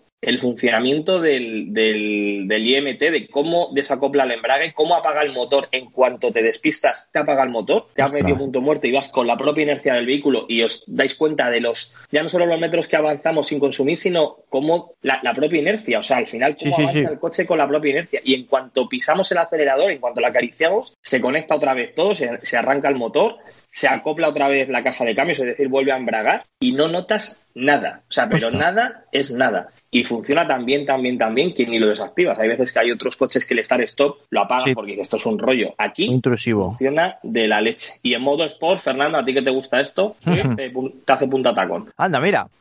Yo, a, mí, a mí me mola que lo haga para, para conductores noveles, pero ya sabes que yo lo hago que soy de la vieja escuela, ¿eh? Déjame, tirarme flores, por lo menos. Bueno, cambiamos de tercio que si no me, mata lo de la radio porque tenemos un. Estamos apretados hoy, ¿eh? Que Pablo eh, sabe mucho. Da para hacer un podcast de esto solo, ¿eh? Pues sí, no, no, no. te lo compro y después del programa hablamos de una cosa. Ya verás, Pablo. El Toyota Yaris se alza con el ansiado premio Car of Year 2021, el coche del año en Europa 2021. Ha sido una de las grandes sorpresas por varios motivos. Porque o el primero, nadie ha apostado por el Toyota Yaris como coche del año y quien diga que sí, que lo diga ahora o calle para siempre, porque tenía unos competidores muy duros como el Cupra Formentor, como era el Volkswagen ID3, que muchos habían señalado al Volkswagen ID3 como el ganador y ha quedado atrás, todo hay que decirlo, y que bueno, pues es un coche que digamos que ha reflotado nuestra visión de Toyota en gran parte porque sí, es un Yaris, sí, es un coche pequeño, sí, tiene motorizaciones híbridas, por supuesto, pero es que nos sacaron una sorpresita llamada GR Yaris y que parece ser que ha revolucionado el gallinero. Primera posición y ganador Toyota Yaris. Segundo, Fiat 500. Tercero, Cupra Formentor. Y cuarto, Volkswagen ID3. Y en esta lista de siete nominados, que el siguiente sería Octavia, el sexto Defender y el séptimo Citroën C4, un Citroën C4 que está ahí en el finalista y me parece muy buena noticia también. Eh, decir que de las primeras, yo creo que la primera vez que sacan una generación de un Golf y no está como finalista del coche del año en Europa, que Volkswagen había apostado por un coche que según ellos es revolucionario, que va a ser el nuevo coche del pueblo y ha quedado cuarto, que Cupra ha quedado por encima de Volkswagen y de su modelo estrella del año, como en este caso con el Cupra Formentor, que el Fiat 500, sin decir nada, ha quedado segundo y la gran sorpresa, el Toyota Yaris. ¿Cómo lo veis, chicos? Fernando, gran sorpresa. Pues, sí, mm, una gran sorpresa, eh, sobre todo por eso, porque mm, sabemos que esto de los premios, pues bueno, también hay mucho de, de, lobby, mucho de marketing, mucho de trabajo por detrás y el ID3 se hizo un trabajo tremendamente fuerte que comenzó hace muchos años con el Dieselgate y la marca con, con ese proceso ¿no? de, de, cambiar la imagen, de cambiar la perspectiva que tenían sobre, sobre ellos. Me llama mucho la atención el segundo puesto del Fiat 500, que ahora es un eléctrico 100%, no va a haber otra cosa que no sea un Fiat 500e y me queda la duda de saber, como tú has dicho, Antonio, si este Toyota Yaris, que es un productazo, también ha tenido peso ese GR Yaris o simplemente, bueno, estamos hablando del producto hybrid que funciona muy, muy bien, que tiene un consumo realmente espectacular y con su coche muy mejorado. Y ojo, le doy paso si quieres, Antonio, a José Lagunar. Con Toyota Yaris, seguridad vial, un punto también a su favor. A ver, es que el Yaris es un coche, primero, comprable y segundo, que tiene unos niveles de seguridad activa y pasiva por encima de coches que valen 10, 20 y 30 mil euros más. Así que, coño, que es que han hecho bien el trabajo. Ojo, que tenemos podcast, que no se nos olvide decir en el canal, quien quiera saber, tenemos un podcast con José que nos cuenta en detalle por qué el Toyota Yaris es uno de los mejores en EuronCap con la nueva normativa. Y quiero saber la opinión de Pablo. Bueno, me gustaría saber cuánto ha tenido que influir que Toyota haya sacado un GR Yaris, porque a ver, sí, que es, el Yaris es muy buen coche y todo lo que queráis, pero creo que el 70 al 80% de que el Yaris haya ganado ha sido por su hermano cañonero, el GR Yaris, ¿eh? porque, porque, bueno, pues creo que ha sido una especie de, recompensa un poco a, una marca que, que, bueno, pues que lleva todos estos últimos años fabricando coches eco, ecológicos, coches poco emocionantes. Y bueno, pues de repente se han sacado de la manga el GR Yaris, que lo hemos comentado en alguno de los programas. Y bueno, pues parece que la prensa en este, en este, o el jurado en este, en este sentido, pues creo que ha valorado mucho el que exista un GR Yaris. Me gustaría saber si realmente si no existiera o si no hubiera existido un GR Yaris, si hubiera ganado el, el Yaris, pero, pero claro, existiendo un GR Yaris es que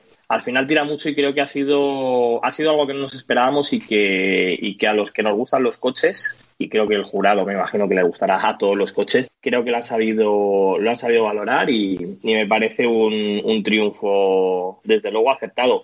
Es cierto que el Yaris en el año 2000 ya ganó el, el coche del año, o sea que ya la primera generación del Yaris ya lo ganó, pero bueno, creo que, que este año viendo un poco sobre todo los rivales, que eran rivales bastante potentes, bastante... Era difícil este año, Yo ¿eh? creo, mm. era complicado. Creo que han valorado más el, el, hecho de, existir esa versión que cualquier otra de las versiones que, que veamos en, el resto de coches. Por ejemplo, el Formentora me parece un coche que también merece muchísimo la pena, que se lo podía haber llevado perfectamente el, el coche del año. Y, bueno, pues al final se la ha llevado el Yaris, enhorabuena a Toyota y creo que es un premio muy merecido. O sea que mm. me alegro montón. Pues ahí está, coche del año en Europa, Toyota Yaris en el año 2021. Tenemos tres minutos y esos tres minutos los quiero aprovechar porque esta semana eh, Pablo García ha tenido un evento con la revista Autofácil, la revista Evo, con su empresa Luike, eh, para una persona distinguida, una persona muy especial, una persona que tenemos muchísimo cariño, todo aquel que le gusten los coches y por supuesto la competición. Exactamente a quién le habéis dado un premio esta semana, Pablo. Sabes, y bueno, sabéis un poco los, los que estamos aquí en el programa, los oyentes, que todos los años celebramos la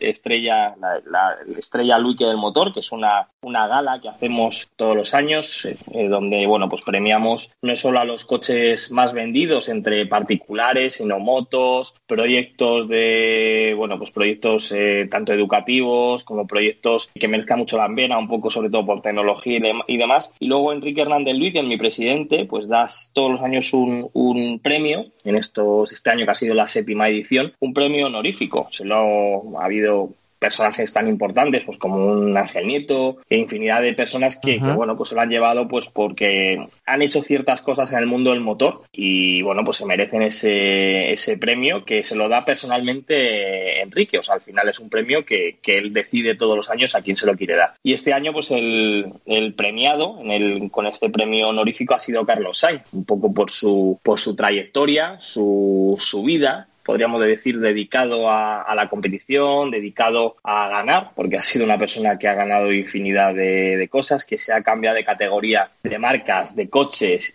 y sigue siendo una persona súper competitiva. De hecho, el año pasado ganó el, Dakar con, sus casi, 60 años. O sea, que no nos olvidemos que, es una persona ya que, que, jode, que sigue estando en forma. El otro día cuando le dimos el premio, sorprende lo, lo en forma que está y lo, lo bien cuidado, o sea, se le ve fuerte y, creo que es una, un deportista de élite, la más madrileño, que eso me, me enorgullece como madrileño. Creo que, que es un, un, deportista que va a seguir dando dando muchos, muchas alegrías.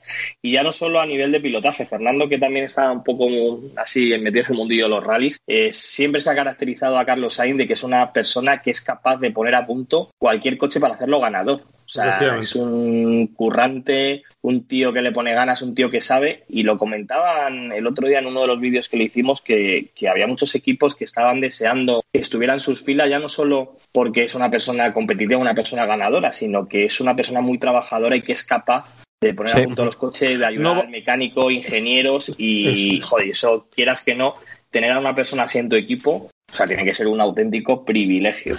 Em, no vamos a hacer ahora un repaso de, la trayectoria de Carlos Sainz porque nos mata Antonio, que vamos mal de tiempo. o, pero, pero si queréis mm, brujulear un poquito y googlear, no solo ha ganado con muchos coches, como dice Pablo, sino que de los equipos que se ha ido, muchas veces él ha dejado coches ganadores. O sea, se ha ido por cuestiones eh, X y el coche que ha dejado él desarrollado ha seguido ganando hasta que él ha conseguido hacer ganador el que ha cogido. Es una pasada.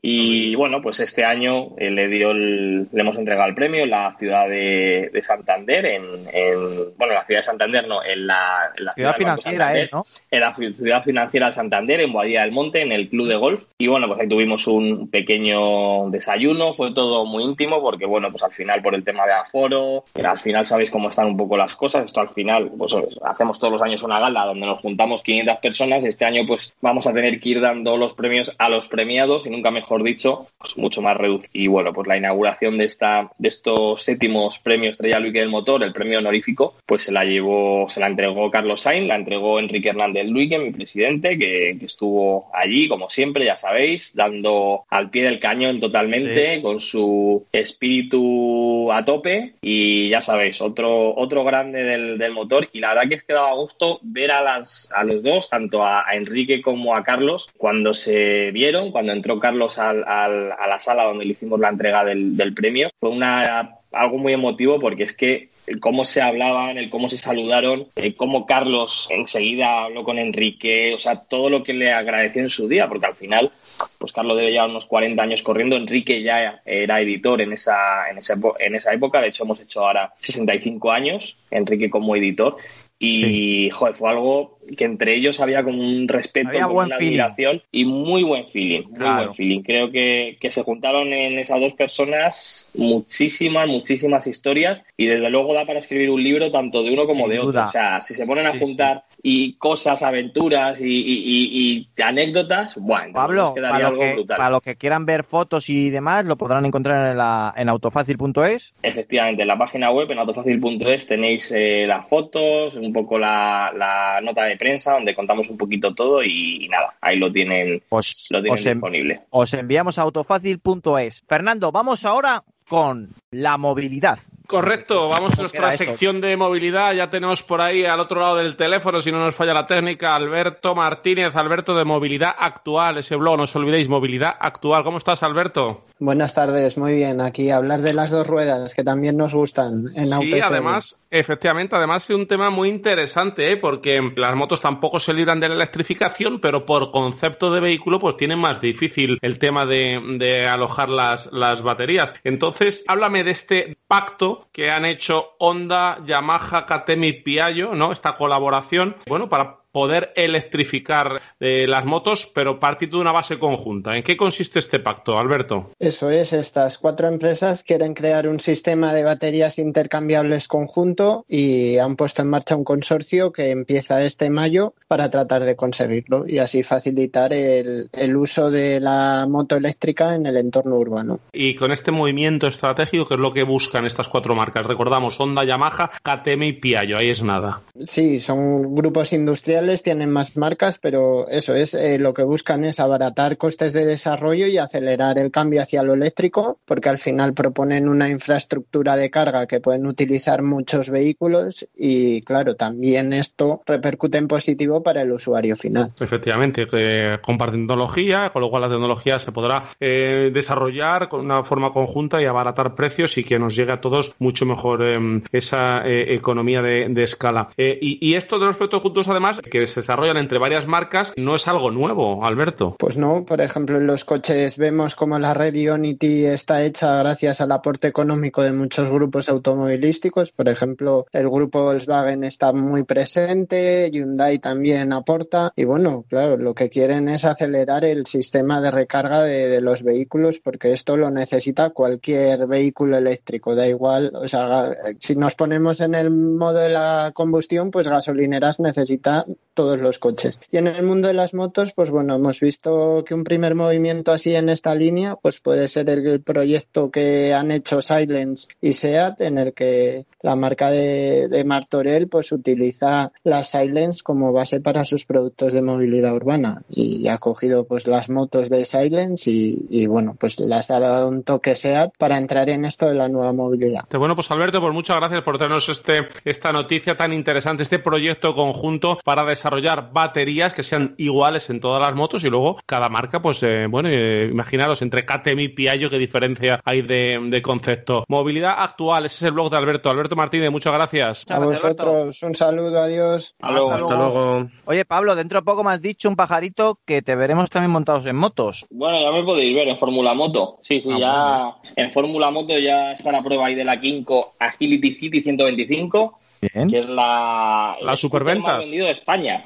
en 2020. Un- Anda, que- anda que has empezado por el final, pájaro. Joder, ya te digo, ¿eh? ¿Has visto? Una- una- Oye, Fernando, una se me ha ocurrido, mira, se me ha ocurrido una cosa que creo que puede estar muy bien. Pablo ha probado esa moto que es la más vendida en España. Podías pedirla, probarla tú y hacemos un programa especial junto a, a Pablo sobre esta moto, que es una de las motos que también nos han preguntado mucho los oyentes. Oye, pues eso está, eso está hecho. Pensé que nos ibas a decir que, que íbamos a hacer una, una vuelta como la de Top Gear, a ver quién lo hacía más rápido con, con la King, pues, y Pablo y yo. Una, una, dra- una drag race o algo. Cuidadito que, que Pa- Pa- Pablo y yo necesito, tenemos muy poquita mecha, ¿eh? Nos encendemos enseguida pero con lo escucha, que has puesto. ha dicho moto, no sé qué, los oyentes lo estarán escuchando y dirán, estos han vuelto locos. A ver, no, vamos a ponernos un poco en situación, Antonio, que yo creo que deberíamos. Es un scooter de 125, es decir, que se puede conducir con el carnet de coche, ¿vale? O sea, Vale, que esto vale. al final, que si no la gente va a empezar, "Ah, estos han vuelto locos, ya no me vuelvo a descargar, pues van a empezar a hablar de moto. O sea, es una moto No, no. que cualquiera de los que nos esté escuchando que tenga carnet de coche, pues se puede comprar la moto y utilizarla. O sea que, que yo creo que como opción o como alternativa al coche para ciertos momentos, ciertos desplazamientos o ciertos momentos en la vida, imaginaos que tenemos que irnos al centro de nuestra ciudad, al centro de Madrid, y tenemos que aparcar fuera porque no hay sitio, zona verde, zona azul, un montón de,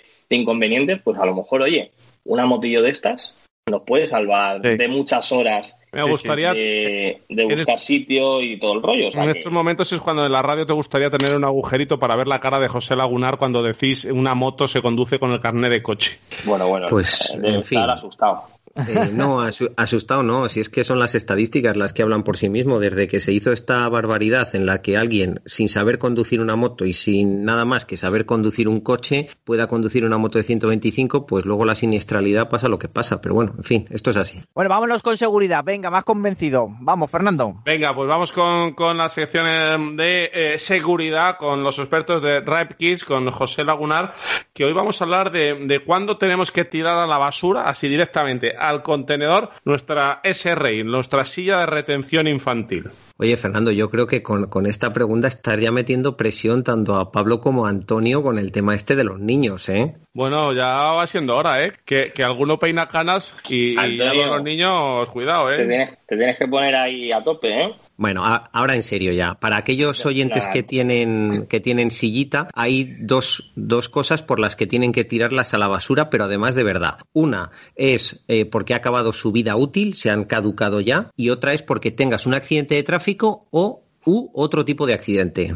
O sea que lo de la caducidad de las sillas de retención infantil es como la caducidad de, mm, los cascos o de los airbags. Sí, bueno, los airbags de Antonio ya sabes que van diferente, pero sí, el concepto vida útil es algo que todos los elementos de seguridad pasiva tienen. Eh, cada elemento tiene una, una vida útil diferente y cada fabricante tiene que definir cuál es la suya. En términos generales, las sillitas de los niños recién nacidos tienen una vida útil si están en perfectas condiciones de unos 5 años años y las sillas de los niños mayores de unos siete años. Bueno, pues Pablo y Antonio ya sabéis, yo las mías está a punto mi hijo de dejar de utilizarlas. Si queréis heredarla, que os la dé, poneros al, lío. Y, pero ¿cómo sabemos eh, cuántos años tiene la silla? Esa es otra. Claro, pues es que lo has hilado perfectamente, Fernando, porque jamás tenemos que usar sillas de segunda mano. Jamás porque una silla de segunda mano al final no sabes cuántos años tiene ni lo que ha pasado en esa silla. Siempre tenemos que usar sillas que hayamos comprado nosotros y así para saber cuántos años tiene la silla, solo tenemos que recordar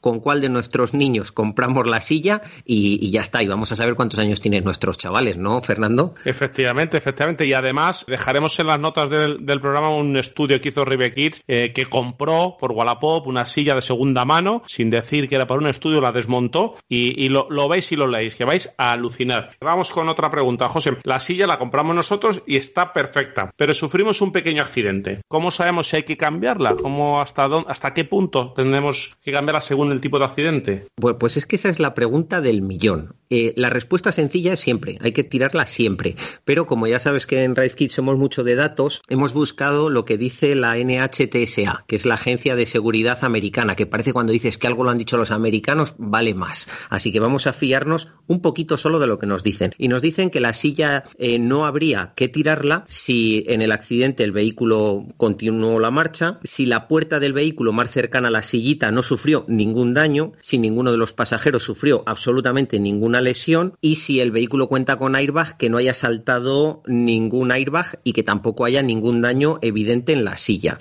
Y esto como teoría está bien, pero ¿cuál es la realidad? Pues nosotros hemos hecho eh, casi un centenar de crash tests, pero incluso con severidades de impacto altísimas y lo que nos hemos dado cuenta es que las sillas no demuestran eh, a la vista, pero incluso mirando con mucha atención que hayan sufrido una, un accidente, pero sin embargo sí que tienen microfisuras que no puedes detectar y cuando ensayas por segunda vez esa silla ves que ha reducido mucho su seguridad. Cuando alguien sufre un accidente hay muchos matices, si la silla la estaba usando el niño o no, si estaba instalada con isofix, si estaba con cinturón. Para cualquier duda de una familia que haya tenido un pequeño golpecito y no sepa qué hacer, que nos mande un correo electrónico a Ribekids que nosotros les echaremos una mano de, vamos, encantados. ¿Cuántos, eh, perdona José, cuántos crash dices que habéis hecho? Creo que han sido 98. ¿Me puedes decir más o menos lo que cuestan? Buah, pues mucha pasta. Lo que es el crash test en sí, em, pues puede rondar, depende de la sensorización y el dummy que utilices, a partir de 1.500 euros. Pero luego hay que pensar que hay que ir allí, hay que llevar las sillas y hay que montar toda una, No, una infraestructura. No, no hay más preguntas, señoría. Seguimos con el tema. ¿Qué es eso de un accidente no de tráfico? Bueno, a ver, tú esto, Fernando, seguro que no lo sabes porque tú todas las cosas de valor en el garaje ese tan chulo que tienes con los colores de Ferrari, todas las cosas de valor las pones en las estanterías de abajo. Pero hay algún incauto que deja la sillita colocada en la estantería a dos metros de altura. Y claro, si desde dos metros de altura se te cae una sillita, ¿tú a qué velocidad crees que impacta contra el suelo? Pero no decías que lo importante es la ce- deceleración, no la velocidad. Joder, es que eres más buen alumno que la hostia,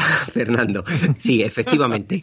El key de la No, no, cuestión... no- no le pillas al lagunar, eh. No, lo pillo en una, ¿eh? Mira que lo intentamos todas las semanas. El key Tiene de la más cuestión que el metro, eh. El key de la cuestión está en la deceleración, pero piensa que en tu, en tu garaje cuando caiga algo al suelo va a caer contra un suelo de hormigón, con lo cual va a tener un pico de deceleración muy alto. Venga, anímate y dime a ver a qué velocidad crees que caería. 5 kilómetros por hora. A ver, esto no se lo voy a preguntar a Antonio para que no tenga que recordar sus tiempos de estudiante. Desde dos metros de altura, una cosa que cae a plomo va a impactar en el suelo a 20 kilómetros por hora aproximadamente. Y evidentemente, La una es silla 9,8 Claro, un movimiento rectilíneo uniformemente acelerado, Acelerado. aceleración constante, pues sale la cuenta rápido. Sí. Claro, a un impacto a 20 kilómetros por hora significa que hay que tirar esa silla porque ya va a ser un impacto más fuerte que el de un sustito de ciudad en un impacto lateral. Pero es que si se te cae el casco, tírale también. Eh, es que cualquier cosa que impacta contra el suelo absolutamente rígido a 20 kilómetros por hora, pues evidentemente ha, ha perdido todas sus propiedades o gran parte de ellas. Y es que hay que recordar que tanto las sillitas como los cascos son elementos de seguridad, no son quitamultas. Efectivamente, bueno, pues eso, había que saberlo, había que entenderlo, de que muchas veces se te cae en casa, se te cae por una escalera, te estás jugando la salud de tu hijo. Y por cierto, aunque yo no soy ingeniero, tengo una calculadora a mano y 98 crash test a 1500 son 150.000 euros de Rive Kit, aparte vuelos de avión, alojamiento, hotel, desplazamiento, Bien. infraestructura en eh, investigación y desarrollo. Te voy a Ah, pues contar bien, una primicia y un Vamos dato que no hemos contado a nadie. En cinco años en Rive Kids hemos invertido en I D el 47% de lo que hemos facturado. ¿Te imaginas que eso lo hace una marca de coches? Bah, pues tendríamos cero fallecidos en accidente de tráfico en muchísimos menos años de los que pensáis.